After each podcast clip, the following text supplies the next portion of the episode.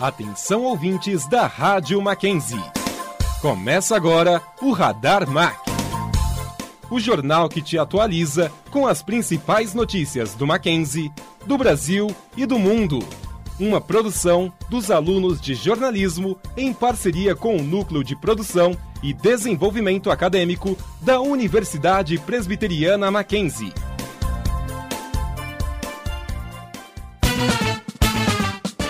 Olá, estamos muito felizes por ter você aqui na Rádio Mackenzie. Hoje é quarta-feira, dia 13 de julho de 2022. Sejam bem-vindos ao Radar Mac. Confira agora os melhores momentos do primeiro semestre deste ano. O LinkedIn lançou sua própria rede de podcasts chamada LinkedIn Podcast Network. Para os amantes de conteúdo sobre carreiras e negócios, esse empreendimento parece vir no melhor momento do mercado de podcasts. A repórter Bianca Machado tem mais informações. O LinkedIn lançou sua primeira rede de podcasts, o LinkedIn Podcast Network. Nela, os ouvintes poderão encontrar conteúdos voltados à compreensão de tecnologia, gerenciamento de saúde mental e explicação do processo de contratação tudo isso em uma atmosfera relacionada a carreiras e negócios, sempre apresentada por profissionais da indústria da categoria escolhida. A ideia de criar essa rede de podcasts da plataforma tem como base o sucesso do Hello Monday, que é um programa produzido pela equipe LinkedIn News. A nova rede permitirá que os criadores compartilhem conteúdo adicional com os ouvintes, por meio de postagens, vídeos, boletins informativos, eventos do LinkedIn Live e muito mais. No site do LinkedIn Podcast Network, você encontrará uma gama de podcasts disponíveis para escutar. Após escolher o desejado, você será redirecionado a uma plataforma de streaming de música. Os podcasts podem ser escutados na Apple Podcast, Spotify e entre outras plataformas. As informações são do Canal Tech e Mundo Conectado. Bianca Machado, de volta para os estúdios. Estrelando com Clarice. E começa agora mais um episódio do quadro Estrelando com Clarice. Esta semana você conhecerá um pouco do universo feminino dentro do contexto histórico em que Clarice Lispector escrevia. A reportagem é de Carolina Trancoso.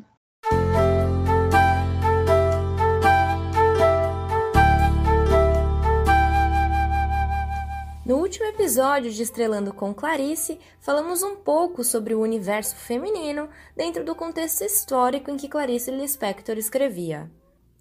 Hoje, continuaremos com esse mesmo tema, mas abordando questões diferentes daquelas da semana passada. É sempre importante lembrar que, por volta dos anos 50, o Brasil tinha elegido pelo voto popular o governo de Getúlio Vargas. E foi nesse mesmo período que Clarice teve a oportunidade de escrever para páginas femininas. Ela preferiu ficar sob um pseudônimo porque, no período em que suas crônicas foram escritas, não era possível ter um amplo espaço de expressão às mulheres. E uma maneira de afrontar essa realidade tão incômoda do período era escrita por meio de pseudônimos e ghostwriter. E é importante ressaltar que, mesmo diante de uma realidade que oprimia as mulheres, a escolha foi por um nome feminino. Seus pseudônimos muitas vezes tratavam dos mesmos temas, mas com abordagens diferentes. Alguns deles eram Ilka Soares e Teresa Quadros. E era comum observar os quadros de comentários de Ilka Soares, por exemplo, e se deparar com as mesmas mensagens que eram transmitidas por Teresa Quadros. Em 1959, Clarice retorna ao Brasil, junto de seus dois filhos, Pedro e Paulo. Como forma de subsistência, começa a trabalhar na imprensa. Neste período, se inicia uma nova fase na vida da escritora. Enquanto isso, o Brasil vivencia um momento de euforia e muita polêmica. Dentro desse cenário, não podemos deixar de mencionar o desenvolvimento da imprensa brasileira que esteve subordinada ao desenvolvimento do Brasil. E isso se acentuou ainda mais com a política de desenvolvimentismo do governo Juscelino Kubitschek, na década de 1950, um período marcado pelas necessidades de consumo. Sob esse contexto, Clarice exerceu novamente o trabalho de escrever para colunas femininas e utilizou-se de seus pseudônimos como uma forma de se proteger do machismo que imperava no período. Entre 1959 e 1961, Clarice escreveu crônicas para a seção do Correio Feminino e do jornal Correio da Manhã. E este é um período em que existe um forte subjugamento da mulher e o machismo difundido dentro da sociedade. Por isso, como forma de evitar julgamentos, exposição e conflitos, a escritora utilizou pseudônimos como Ellen Palmer para a coluna Correio Feminino. Clarice produziu três colunas femininas em jornais da cidade do Rio de Janeiro. No semanário Comício, utilizou o pseudônimo Teresa Quadros para a página Entre Mulheres, em 1952. No Correio da Manhã, foi a Ellen Palmer, da coluna Correio Feminino, o período entre 1959 e 1961 e no Diário da Noite escreveu como a ghostwriter da atriz e manequim Ilka Soares, na página Só para Mulheres, entre 1960 e 1961. E como eu sempre digo, conhecer Clarice Lispector é se aventurar em um mundo de descobertas e reflexões. É por isso que no próximo episódio de Estrelando como Clarice, Vamos comentar um pouquinho sobre a exposição que ocorreu e acontece até o dia 27 de fevereiro no Instituto Moreira Salles, em São Paulo. Não perca! Eu sou a Carolina Trancoso e você ouviu mais um episódio de Estrelando com Clarice.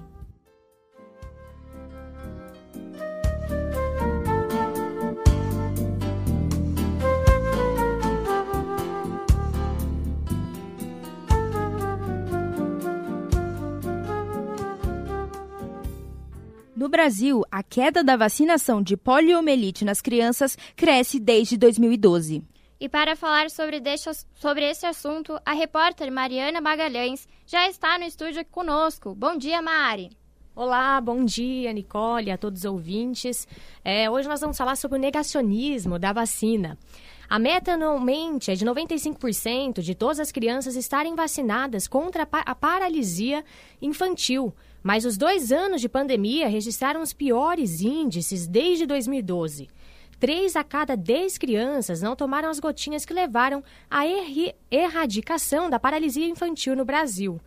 Esta é uma queda que já acontecia, mas que a pandemia intensificou.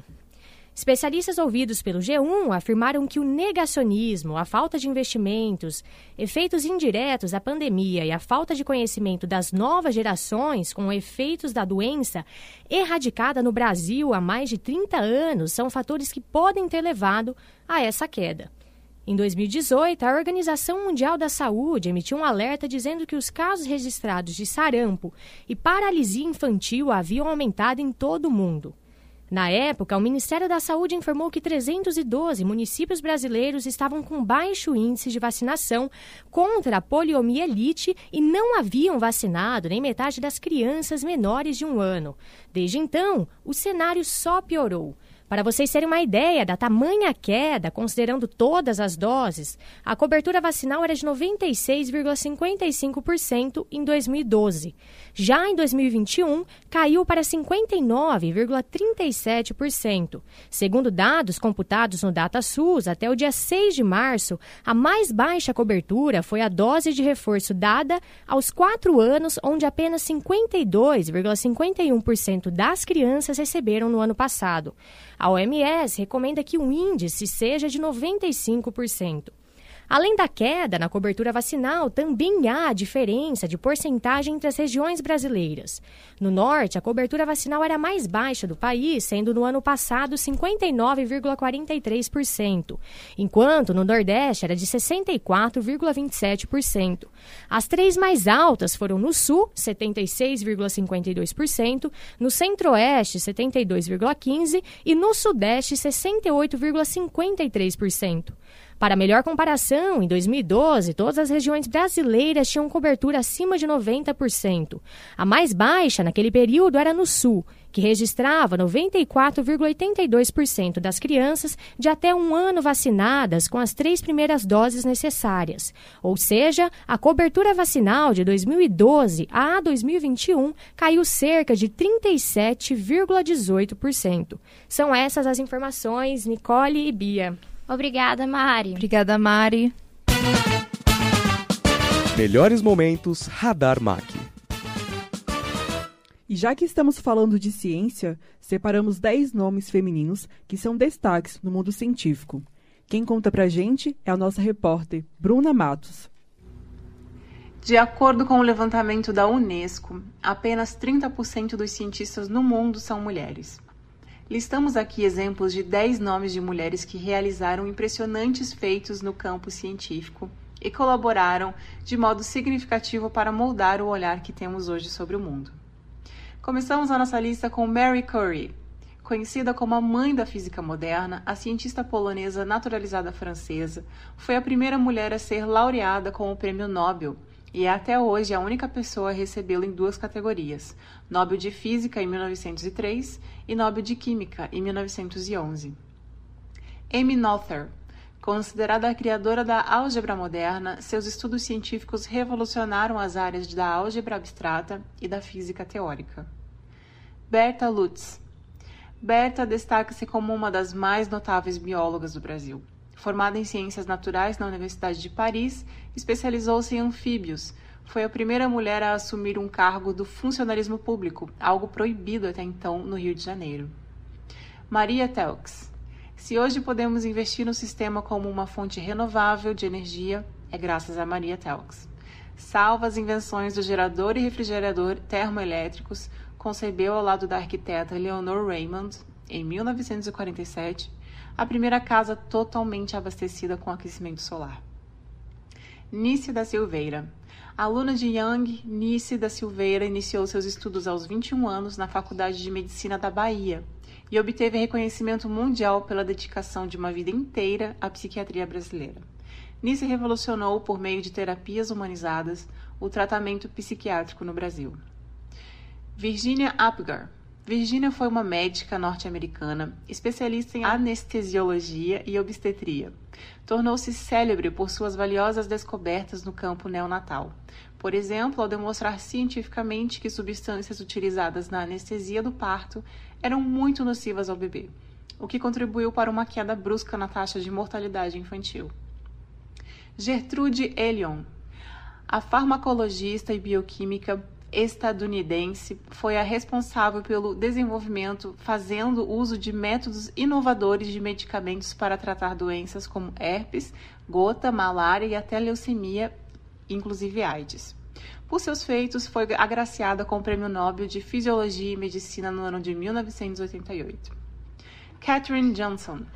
No decorrer de seu trabalho de 33 anos na NASA, a matemática, enquanto mulher negra, enfrentou duplo preconceito dentro da agência espacial.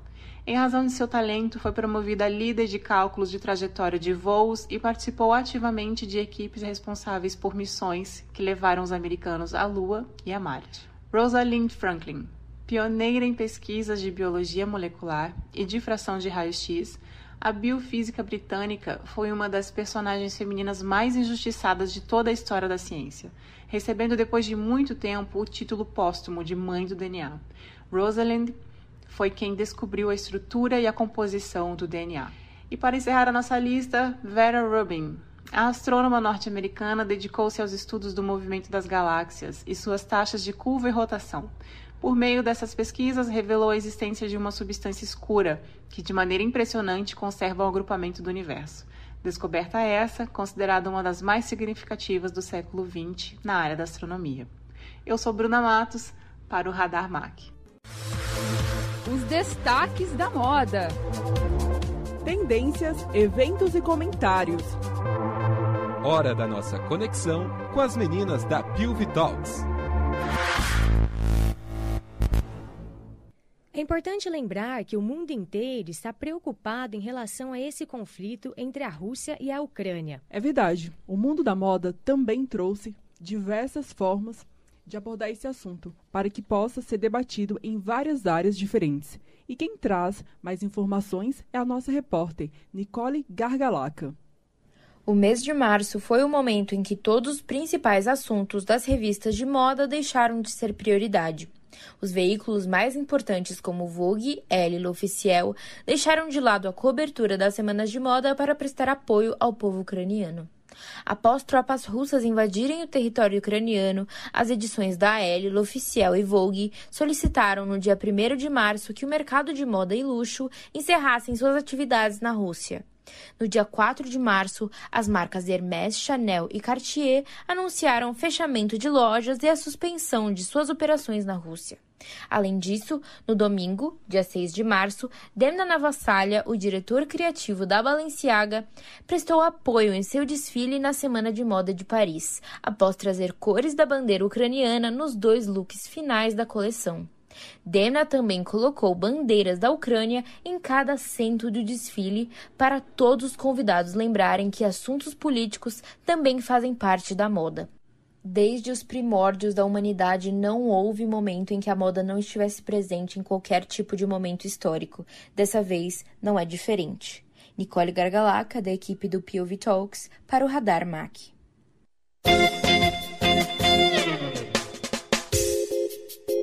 Desvendando a moda. E hoje temos a estreia de uma série de reportagens especiais produzido pela nossa repórter Beatriz Baldavira, da nossa equipe de moda Pova Talks. O quadro, que recebeu o nome de Desvendando a Moda, vai trazer uma reportagem especial sobre peças, estilistas e momentos marcantes na história da moda. No episódio de hoje, vamos conhecer um pouco mais sobre a história do estilista Yves Saint Laurent, símbolo da inovação e criatividade.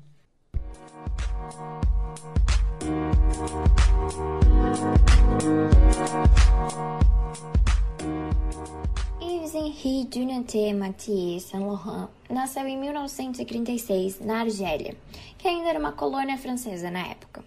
Consagrado como um dos maiores estilistas do século XX, Yves nunca escondeu sua paixão pela moda. Quando criança, sua brincadeira favorita era criar roupas para bonecas e mais tarde desenhar vestidos para sua mãe e irmãs. Yves era um garoto tímido, mas com grande talento. Ainda muito jovem, ele participou de uma competição de croquis organizada pela revista francesa Paris Match, onde conquistou o terceiro lugar como o melhor vestido de coquetel. Durante a premiação da competição, Yves conheceu Michel de Brumhoff, editor-chefe da Vogue França e um grande amigo de Christian Dior, a maior estrela da época. Foi Brumhoff que apresentou as criações de Yves Saint Laurent para Dior, que o contratou imediatamente após ver seus croquis. Assim, em 1955, aos 19 anos de idade, Yves Saint Laurent começou a trabalhar para a Maison Christian Dior, a grife francesa que ditava a moda da época. Yves foi o braço direito de Dior, tanto que em 1957, quando Dior veio a falecer de um ataque fulminante, foi Yves Saint Laurent que assumiu a direção criativa da casa. Aos 21 anos e à frente de uma grande grife francesa, Yves já mostrou seu talento e a sensibilidade para interpretar a mulher de seu tempo. Em 1958, ele apresentou sua coleção de estreia na Dior. Nela, o estilista apresentou a nova silhueta da época, a linha de trapézio, uma silhueta leve e fluida. Essa foi a primeira vez que ele transformou o guarda-roupa da mulher moderna. Em 1960, Ives foi convocado para a Guerra de Independência da Argélia. Sendo um garoto tímido, sensível e que não gostava de conflitos, sofreu um colapso nervoso e com isso foi dispensado. Porém, ao chegar em Paris, ele se deparou com Marc Bohan à frente da direção criativa da Dior, tendo que se desligar de maneira conflituosa e forçada da marca. Foi então que, ao lado de seu companheiro, Pierre Berger, que ele fundou sua própria marca, que levava o seu nome, a Maison Yves Saint Laurent. A marca fez seu primeiro desfile em janeiro de 1962. Yves trouxe através dela roupas práticas para o mercado, algo bem inusitado para a época. Ele foi o grande responsável por popularizar a moda pronta para vestir, chamada de prêt-à-porter na França. Esse estilo de produção cresce roupas prontas, com tecidos mais acessíveis e é produzido em larga escala, não sendo peças exclusivas como acontece na alta costura, o que democratizou a moda e permitiu que mais pessoas tivessem acesso a roupas sofisticadas e de marca. Além disso, Yves trouxe a arte para a moda, deu às mulheres as mesmas roupas que os homens, defendeu a diversidade e libertou a sensualidade feminina. Seu grande sucesso se deu pela sua sensibilidade em interpretar a mulher de seu tempo, trazendo roupas modernas que representavam a nova mulher que nascia. Yves Saint Laurent foi um símbolo de inovação e criatividade. Hoje conhecemos um pouco sobre a história dessa lenda. No próximo episódio, vamos explorar mais as suas criações revolucionárias.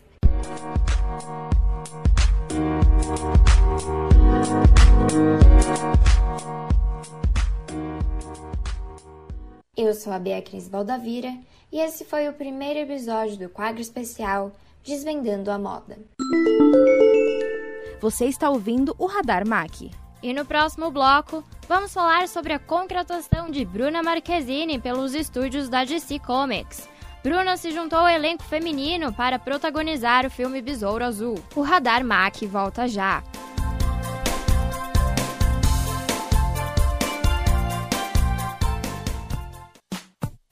Radar MAC volta já.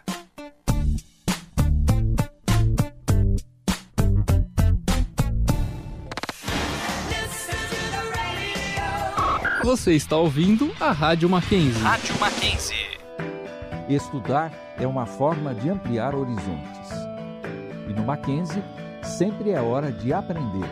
Não importa se você é criança, adolescente ou adulto. Porque aqui você sempre encontra educação de qualidade. Do ensino fundamental à pós-graduação. Descubra o que o Mackenzie pode oferecer. Mackenzie um mundo para você. Radar Mac está de volta.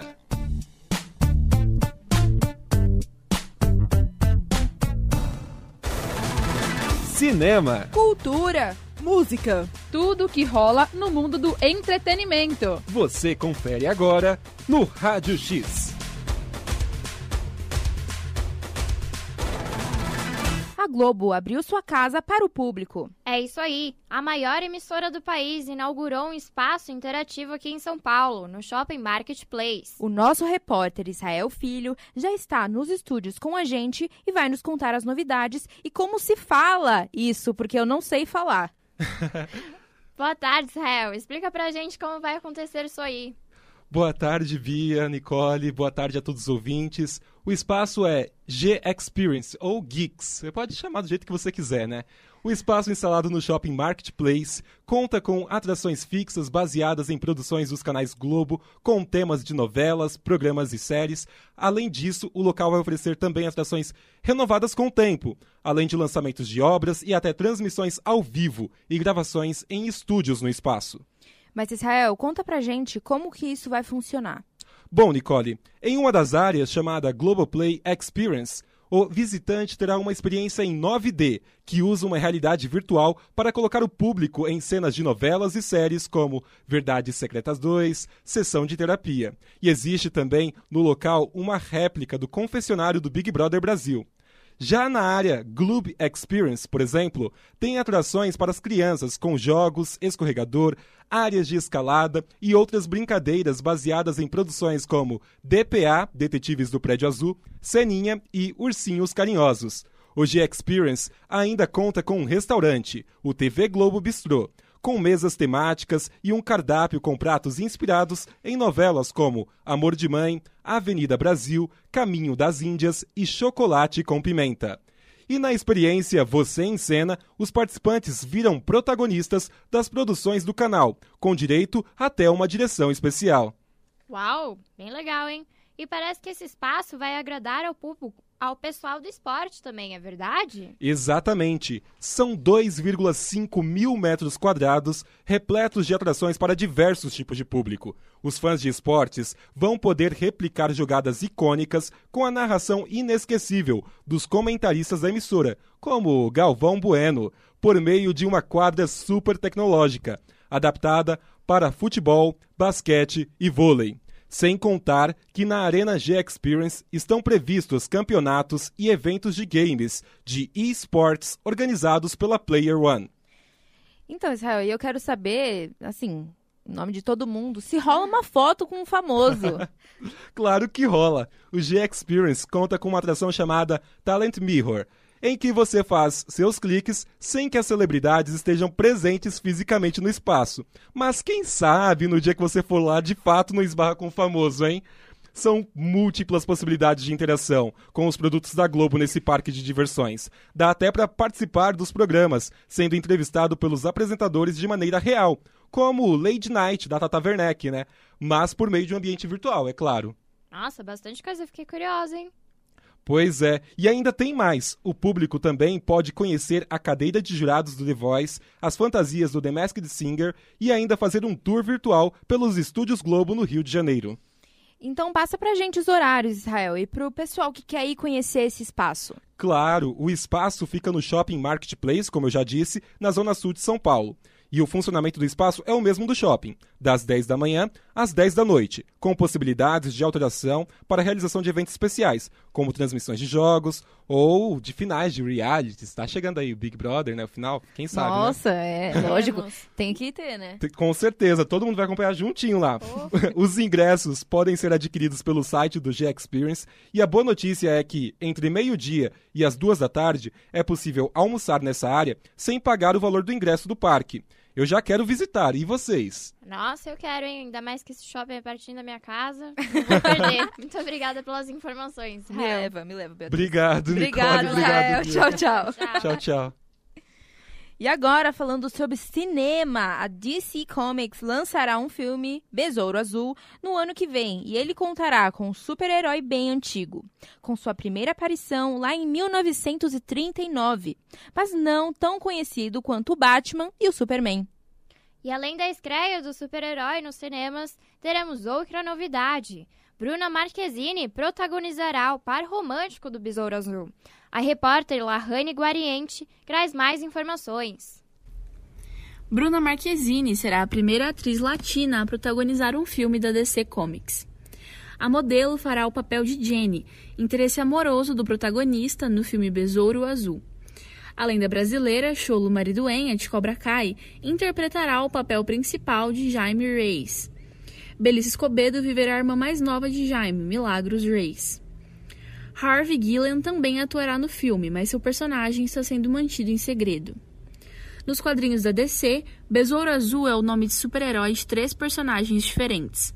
No entanto, o filme é sobre o terceiro personagem a assumir o alter ego do Besouro, o adolescente mexicano-americano Jaime Reis. Henry Manuel Soto dirigirá o longa-metragem ao lado de John Rickard como produtor e Gareth Donet Alcocer como roteirista.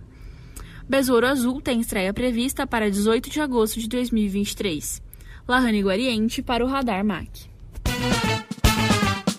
Melhores momentos Radar MAC.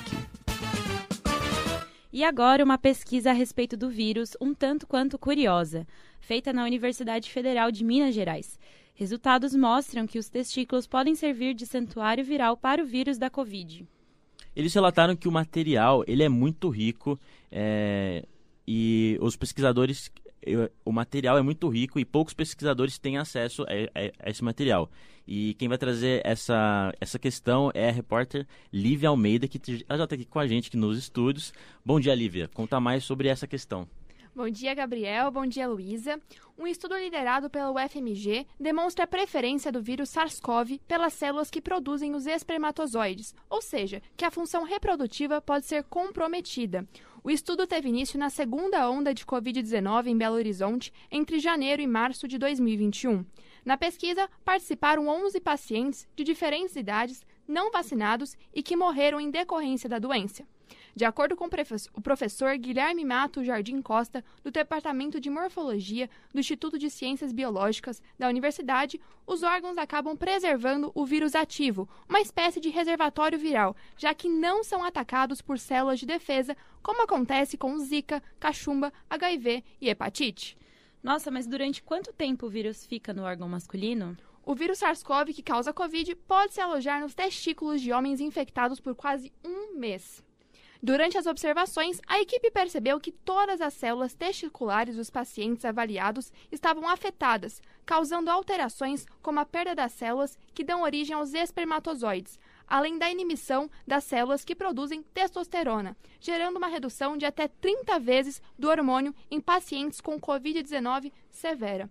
Bom, essas são as informações, Gabriel, Luísa. Muito obrigada, Lívia. Obrigado, Lívia. E ainda falando sobre saúde, mas saindo do tema pandemia, você sabia que o álcool e o cérebro não combinam, Gabriel? Você sabia disso? Pois é, Luísa. Pesquisadores da Universidade da Pensilvânia analisaram dados que, com, que comprovam esta associação. E a repórter Mariana Magalhães já, já está aqui no estúdio para nos contar sobre o assunto. Bom dia, Mari. Bom dia, Gabriel. Bom dia, Luiz e a todos os ouvintes.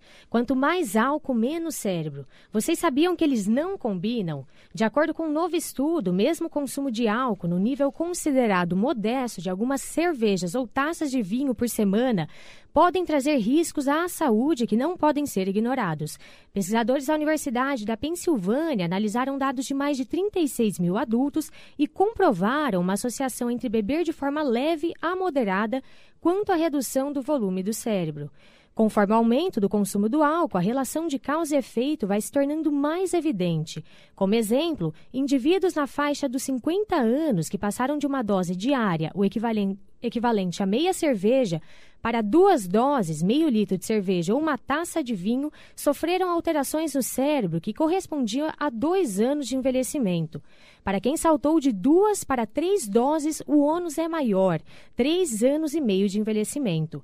O diretor do Penn Center for Study of Addiction e um dos autores do trabalho afirmou que as descobertas do estudo vão na contramão das diretrizes divulgadas pelo governo sobre os limites seguros para beber.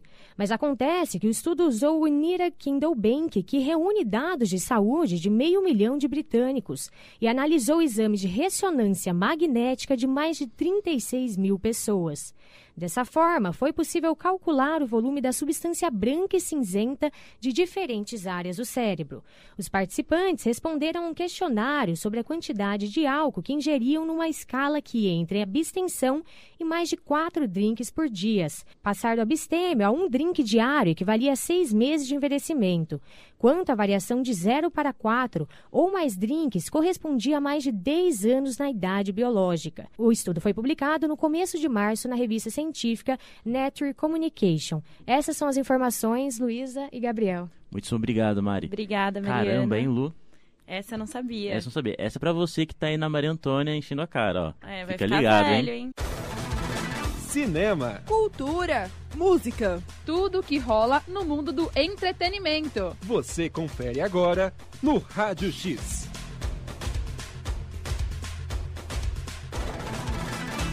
Vamos falar de entretenimento? A disputa pelo papel de atriz para representar Madonna em cinebiografia tem forte concorrência. As audições e testes de dança exaustivos serão comandados pela própria cantora.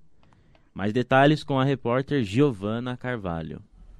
O The Hollywood Reporter revelou a lista de jovens atrizes na disputa do maior papel disponível atualmente, o de um dos maiores ícones da música pop, Madonna. A cantora está produzindo um filme autobiográfico e os testes para a protagonista do filme sobre a diva pop contam com os maiores nomes do cinema no momento e está agitando a capital dos filmes. As queridinhas para interpretar a voz de Material Girl são Julia Garner, da nova série da Netflix Inventando Ana, Florence Pugh, do filme Gavião Arqueiro, Emma Lord, de Mayor of Kingstown, Alexa Demi, a Mary, de Euphoria, e Odessa Young, de Modern Sundin. Além disso, há ainda as cantoras ourindas do teatro musical, como favoritas Bibi Rexa e Sky Ferreira. Carmen Cuba é quem ocupa o cargo de diretora de elenco. A preparação para os testes será uma espécie de treinamento intensivo, diferente do usual, que se trata de uma leitura do roteiro para a câmera. Os testes consistem em intensas sessões de coreografia com os profissionais que trabalham com a cantora e chegam a ser 11 horas de ensaio com as atrizes que passarem na pré-seleção. Elas terão que mostrar que são capazes de atuar, dançar e cantar e irão passar por etapas de leitura e refinamento com a própria Madonna. Ainda sem nome, o longa deve seguir momentos chaves da carreira de Madonna até a turnê Blonde Ambition, de 1999. As filmagens devem começar ainda esse ano e não uma data de estreia definida. Giovana Carvalho de volta para os estúdios. Melhores momentos Radar Mac. As novidades, eventos e o que acontece nos corredores do Mackenzie. Confira agora, por dentro do campus. Desde a fundação, Mackenzie sempre vivenciou o bom combate para que sua origem missionária fosse mantida, envolvendo todo o projeto educacional e as, e as grandes diretrizes estratégicas institucionais, a fim de que a proposta original de servir a sociedade cumpra-se em sua missão e na concretização de sua visão institucional. Exatamente, Gabriel. E com isso, contamos com a ilustre presença do reverendo e chanceler Robson Grangeiro para falar sobre a chancelaria do Mackenzie e sua importância para o mundo acadêmico e sociedade. Bom dia, chanceler. Bom dia, Bianca. Bom dia, Gabriel. Bom dia o pessoal aí que está dando apoio a esse programa, que é muito legal, do Rádio Mackenzie, o Radamac, e a todos vocês que estão participando conosco. Grande alegria estar aqui com vocês. Bom, chanceler, eu queria começar com essa pergunta é, para a gente entender o que, que é a chancelaria aqui no Mackenzie. Pois é. Normalmente as pessoas associam a ideia de chancelaria a uma coisa diplomática, né? O chanceler brasileiro, embaixador e assim por diante. De certa maneira é isso mesmo, sabe, Bianca? O chanceler ele tem uma representação institucional. Ele representa a associada vitalícia do Instituto Presbiteriano Mackenzie, que é a Igreja Presbiteriana do Brasil. É, desde 1870, quando Mackenzie começa com a iniciativa de missionários presbiterianos, de certa maneira o Mackenzie pertence à Igreja Presbiteriana por meio do seu Conselho de Curadores. E é justamente esse Conselho de Curadores que escolhe o chanceler. O chanceler representa, então, a Igreja internamente, nas suas instâncias internas, reitoria, direção de unidade e assim por diante, e também representa a instituição externamente com outras instituições confessionais, instituições de ensino superior, uh, órgãos e instituições civis da sociedade. Portanto, em certo sentido, o chanceler é sim um representante do Mackenzie, interna e externamente. Mas tem mais coisa do que somente a representação. A chancelaria também tem um outro braço de atuação ou de serviço, como eu gosto de chamar, que é o trabalho de apoio emocional e espiritual aos alunos e aos colaboradores e professores. Isso a gente faz por intermédio das capelanias. Então, os capelães são os pastores da instituição, mas também são aquelas pessoas disponíveis no dia a dia para uma conversa, um bate-papo, um momento de oração, se a pessoa desejar, uma palavra amiga e assim por diante. Recentemente, de 2020 para cá, desde que eu assumi, a chancelaria também assumiu a direção e a supervisão do Centro Histórico e Cultural Mackenzie, justamente para preservar a memória e a história da instituição. Então, eu diria que a, a, chancelaria tem três braços de atuação: a representação institucional, por um lado, o apoio emocional e espiritual por meio das capelanias e a preservação da memória e da cultura do Mackenzie, por meio do Centro Histórico e Cultural Mackenzie. Certo. É, eu ia te perguntar sobre os projetos, mas você já acabou falando tudo, e sobre as ações, então eu acho legal a gente tentar dar um foco na capelania, que vem ajudando os alunos e vem ajudando professores decentes. E eu queria te perguntar sobre como funciona, como um aluno, um professor pode chegar até ele, está no campus, está disponível esse local para conversar, como funciona? Ah, com certeza, e tem novidades aí. Nesse tempo de pandemia, em que vocês todos, todos nós estávamos de uma forma ou de outra ausentes fisicamente do campus, nós criamos um aplicativo da capelania do Mackenzie. Legal. É um projeto que eu fiz no meu doutorado aqui na instituição mesmo, chamado Capelania Virtual Colaborativa, que é uma forma que o pessoal vai começar a perceber no campus, através de QR Codes que estarão espalhados, que você pode fazer um agendamento para conversar com o capelão, para conhecer algum material que a gente produz, tanto escrito, vídeo, podcasts, tudo aquilo que a gente está produzindo vai estar dentro desse aplicativo. Mas presencialmente a gente tem, além do prédio 50, por trás das quadras, toda a nossa estrutura de capelania. Nós temos ali nove capelães que estão à disposição nos três expedientes e também na capela, que é o coração da instituição. Né? Então, ali qualquer pessoa pode acessar. Nós temos capelães homens e assistentes de capelania mulheres, que também estão à disposição daqueles que se sentirem mais à vontade para conversar com uma mulher do que com um homem, às vezes um assunto mais íntimo, mais pessoal. E basicamente estamos também espalhados ali pelo campus. É, se tem algo que para nós é fundamental é ser acessível a vocês. Né? É, por quê? Porque a gente entende que esse período é um período complicado, né? a gente tem que dar conta de todo o desempenho acadêmico, às vezes está trazendo problemas de casa também, lutas as mais diversas, e procura alguém para conversar. Às vezes o colega é solidário, mas não tem aquela maturidade, aquela experiência de dar uma dica, de dizer assim: olha, por aqui é melhor e tal. E aí os capelães estão à disposição. Né? É um serviço que nós oferecemos por meio da capelania para o bem-estar, não apenas dos alunos, mas também dos professores e colaboradores. Por isso que a gente tem segmentos na capelania, Bianca. A gente tem a capelania universitária para os alunos da UPM, nos três campi, Campinas, Higienópolis e, e, e e Alphaville, temos a capelania institucional para os colaboradores e temos a capelania da educação básica, que inclusive funciona aqui no nosso colégio e nos outros colégios do Mackenzie. A, a capelania hospitalar, mas é nos hospitais de Curitiba e de Dourados.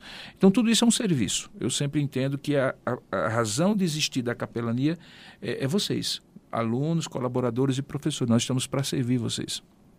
Uma coisa que eu queria destacar é essa importante, essa essa questão que é muito importante para a gente estar tá na, na, na, universidade. Você pontuou muito bem essa questão que às vezes a gente está meio é, perdido, sem, um, sem, sem, rumo e talvez até a, atormentado.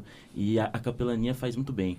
Com a pandemia e agora a volta ao, ao, ao presencial, você, vocês tiveram bastante procura? Como é que foi isso? Ah, rapaz, na época da pandemia, a gente tornou todas as nossas devocionais, que é uma marca característica também do Mackenzie, né? A gente tem por semana cerca de 160 devocionais que são oferecidos. Aqueles momentos, 10, 15 minutos, às vezes no setor de um colaborador, às vezes num evento da faculdade, em que um capelão traz uma reflexão de apoio, uma reflexão bíblica, mas sempre voltada para apoiar as pessoas. E nessa época de pandemia, a gente tornou esses momentos momentos híbridos. Então, os que estavam presentes, que era o mínimo de colaboradores que podia estar no campus para a máquina continuar funcionando, participavam presencialmente ali. E os que estavam remotamente era transmitido, e aí a gente usou as redes sociais, a capelania para isso. O que aconteceu, e que foi muito claro, e isso é, mostra estudos, inclusive externos ao Mackenzie, é que esse tempo de pandemia foi um tempo de muito sofrimento emocional. Uh, o isolamento social, a angústia do imprevisto, obviamente mortes na família, pessoas amigas, tudo isso traz um peso emocional muito grande. E a gente atendeu muito. Só para vocês terem uma ideia, houve um crescimento crescimento de 175%, na verdade 173 e alguma coisinha, é, do atendimento virtual da capelania. Telefonemas, WhatsApp, mensagens e muito atendimento externo também. Os capelães também fazem atendimento externo, pessoas que estão internadas em unidades hospitalares, é, obviamente aquela situação difícil de acompanhar uma família enlutada no velório e assim por diante. Com o retorno, o que nós estamos percebendo é que continua havendo uma demanda reprimida muito grande, que é o fato de que o pessoal voltou, mas voltou carregado, né? Vamos combinar. A coisa estava pesada, então todo mundo voltou com aquela ansiedade tremenda de estar no campus, muita gente conhecia, conhecendo o campus pela primeira vez, porque não conhecia, nunca tinha entrado, e mas trazendo todo aquele peso de ansiedade, o próprio ritmo do, do estudo. Uma coisa é o estudo virtual, por melhor que seja oferecido, outra coisa é o presencial, aquela pressão tal. Então a gente tem visto uma demanda e graças a Deus que a gente tem esse serviço no Mackenzie para oferecer esse apoio para vocês. Não é um serviço religioso, eu quero deixar bem claro. Ninguém, ao ser atendido por um capelão, é levado, pressionado a se tornar presbiteriano, se tornar crente, se tornar protestante. Não. O que a gente quer é servir vocês durante o tempo da academia de vocês e, consequentemente, servir da maneira como a gente entende que é a melhor forma, ouvindo, conversando, batendo um papo, orando a Deus para aqueles que creem em Deus, obviamente desejam isso. E tudo isso é uma maneira de dizer assim: ó, estamos aqui para que você consiga fazer essa travessia dos quatro, cinco anos de curso, você consiga ter uma boa formação e saia daqui como um maquinzista de sucesso. Então, de alguma maneira, a capelania é um apoio a mais que a instituição oferece a vocês para que vocês tenham sucesso profissional também. Perfeito. É, eu queria entender se a, a gente procura a capelania, mas pode ocorrer também da capelania procurar a gente?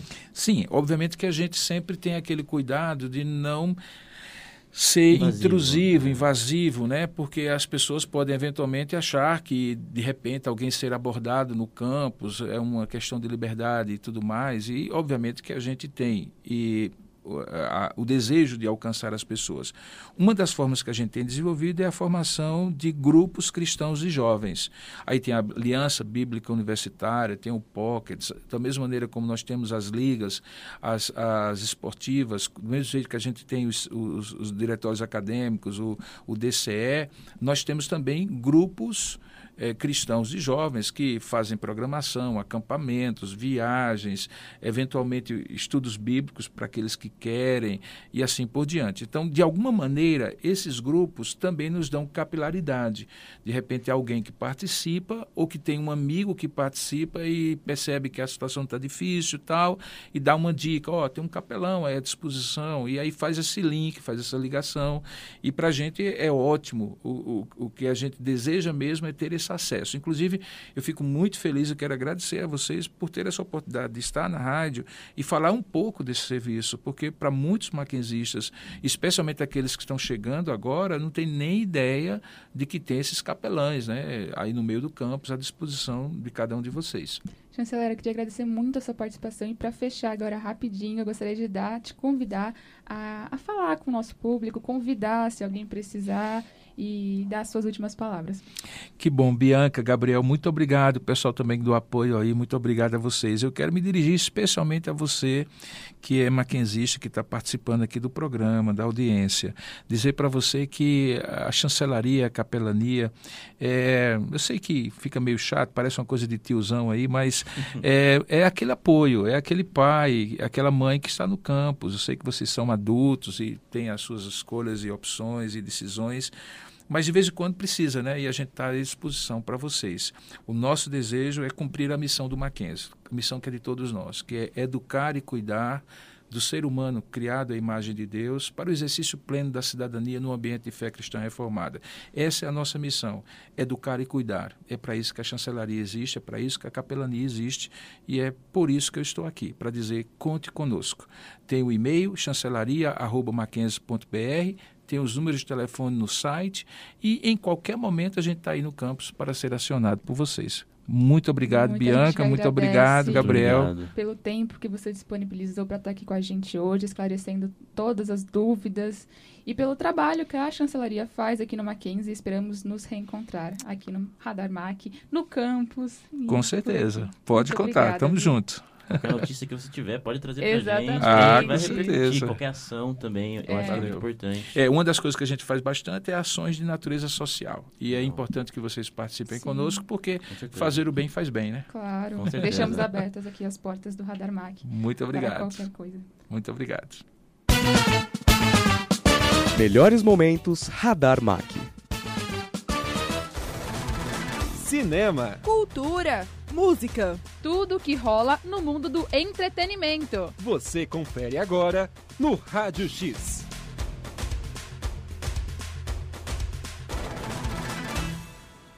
E a noite do Oscar 2022 deu o que falar. Ou se deu.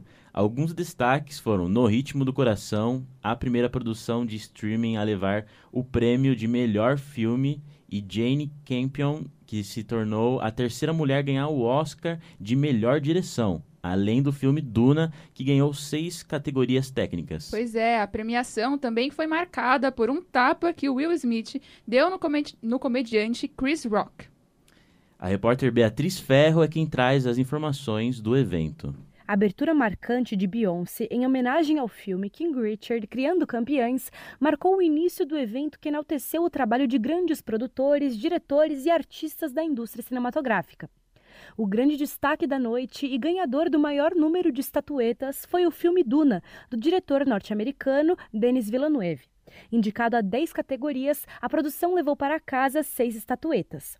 Já o prestigioso Oscar de melhor filme, que costumava coroar o trabalho dos grandes estúdios de cinema, foi alvo de disputas entre os gigantes do streaming. A Apple e a Netflix tinham filmes disputando a principal categoria da noite: Coda, No Ritmo do Coração e Ataque dos Cães, respectivamente. Surpreendendo a todos, o filme da Apple foi o grande vencedor, além de contar com um de seus atores surdos, Troy Kotsur, como vencedor do prêmio de melhor ator coadjuvante. A neozelandesa Jane Campion se tornou a terceira mulher em 94 anos de premiações a ganhar um prêmio de melhor diretora, com o considerado grande favorito da premiação Ataque dos Cães. O longa-metragem da Netflix acabou levando apenas essa categoria. E o momento mais comentado da noite envolveu o ganhador do Oscar de melhor ator, Will Smith. O comediante Chris Rock foi chamado ao palco para apresentar o Oscar de melhor documentário. Na introdução ao prêmio, Rock fez uma piada sobre a mulher de Will, que, ofendido, subiu ao palco e deu um tapa no rosto do apresentador. Ovacionado pelo público presente em seu discurso de agradecimento do prêmio, Will Smith pede desculpas à academia e diz que a vida imita a arte. Art imitates life. I look like the crazy father, just like they said. I look like crazy father, just like they said about Richard Williams. A academia tuitou um repúdio à violência após a cerimônia, mas não mencionou nomes. Beatriz Ferro para o Radar Mac. Radar Mac. Tivemos o retorno do Lollapalooza Brasil, depois de dois anos sem o evento por conta da pandemia, mas já na sexta-feira, no dia primeiro, no primeiro dia do evento, recebemos uma notícia triste. O baterista do Foo Fighters, Taylor Hawkins, faleceu aos 50 anos de idade na Colômbia. Ele se apresentaria junto com a banda no último dia do festival, mas o show foi cancelado. Pois é, o repórter Matheus Santos traz as informações do que sabemos até o momento sobre o ocorrido. A notícia da morte do baterista Taylor Hawkins foi divulgada pela banda Foo Fighters nas redes sociais.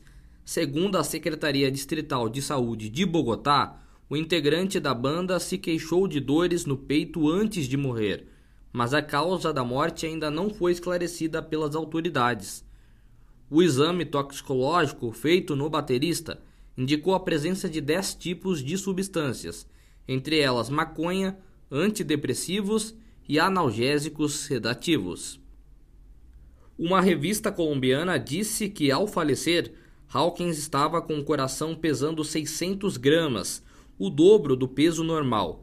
A informação, entretanto, não foi confirmada e explicada se tem relação com a morte do cantor. Conhecido pela versatilidade no instrumento, conseguindo alternar sem esforço entre momentos de peso e de leveza, Hawkins cresceu na Califórnia, onde deu seus primeiros passos na música.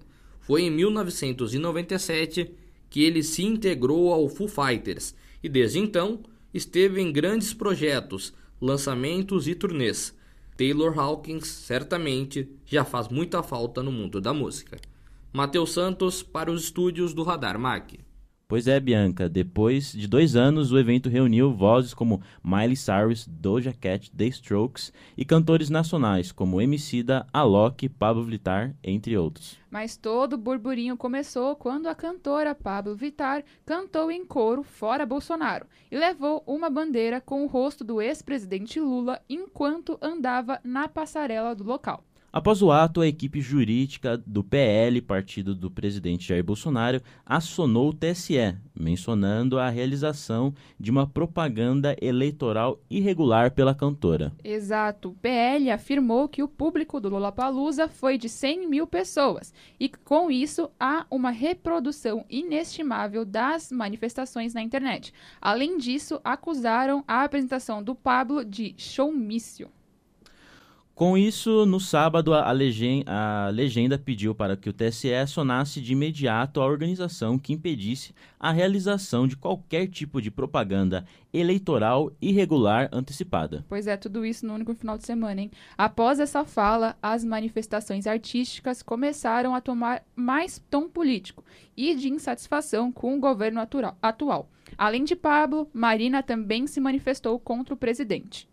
Com isso, o ministro Raul Araújo, do TSE, classificou como propaganda eleitoral as manifestações políticas da, das cantoras e determinou multa de 50 mil para a organização do festival, se houvesse outras falas contra ou a favor de qualquer candidato ou partido político. E aí já era. Depois disso, muitos artistas se posicionaram contra a decisão, argumentando que isso confirmava uma censura. E foram muitos mesmo. Se liga só, a banda Fresno projetou a frase Fora Bolsonaro no telão do palco. O Marcelo D2 se movimentou e o cantor Djonga também, além de muitos outros.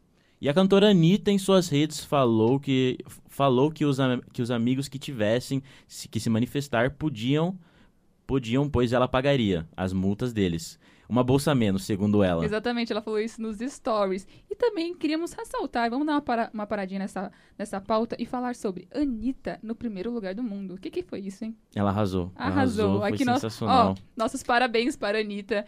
Vamos continuar aqui. Ontem, no último dia do evento, o ministro Raul, Raul Araújo, o mesmo que havia aberto o inquérito, agora o arquivou. Ele também revogou a decisão provisória de vetar manifestações políticas de artistas no festival sob pena de multa. É, todas essas informações foram tiradas do O Globo, Folha de São Paulo, Brasil de Fato e Agência Brasil. Agora, falando sobre dados estatísticos, pela primeira vez o IBGE irá divulgar os dados sobre a orientação sexual da população. O anúncio foi feito na quinta-feira passada, dia 25. Os dados referentes à orientação sexual vão, vão ser apresentados na Pesquisa Nacional de Saúde, o PNS, no dia 24 de maio. A pesquisa foi feita em 2019 e inclui temas relacionados à saúde da população, assim como os impactos nos serviços de saúde brasileiros. A primeira edição foi feita em 2013 e essa nova contará com novos temas como a pergunta sobre orientação sexual voltada a pessoas com 18 ou mais anos.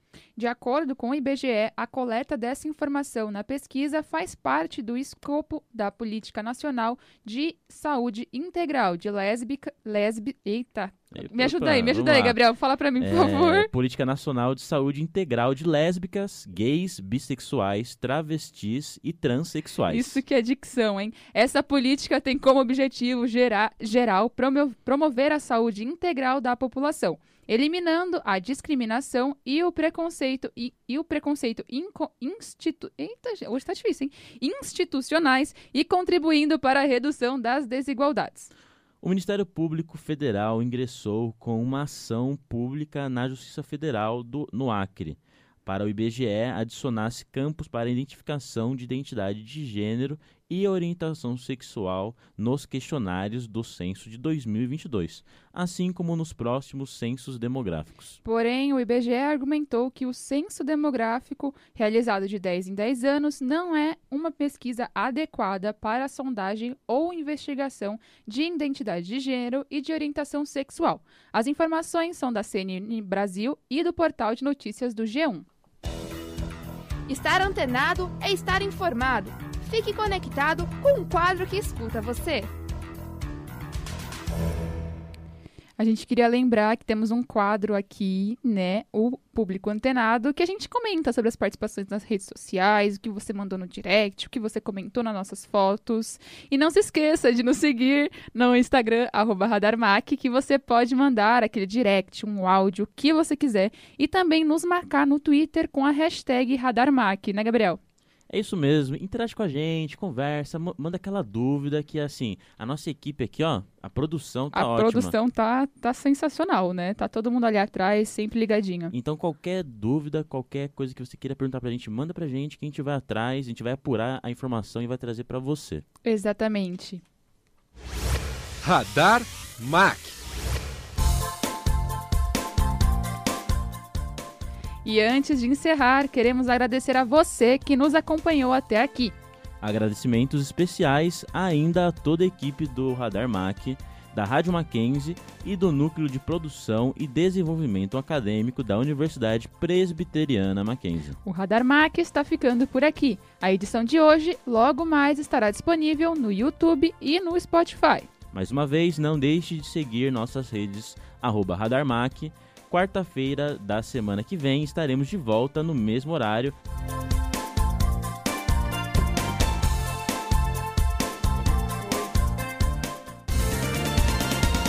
O Radar Mackenzie é uma produção dos alunos de jornalismo em parceria com o Núcleo de Produção e Desenvolvimento Acadêmico da Universidade Presbiteriana Mackenzie. Produção executiva Rádio Web, Doni Paruti. Supervisão do professor Vanderlei Dias. Radar Mac. As notícias do Mackenzie, do Brasil e do mundo, aqui na Rádio Mackenzie.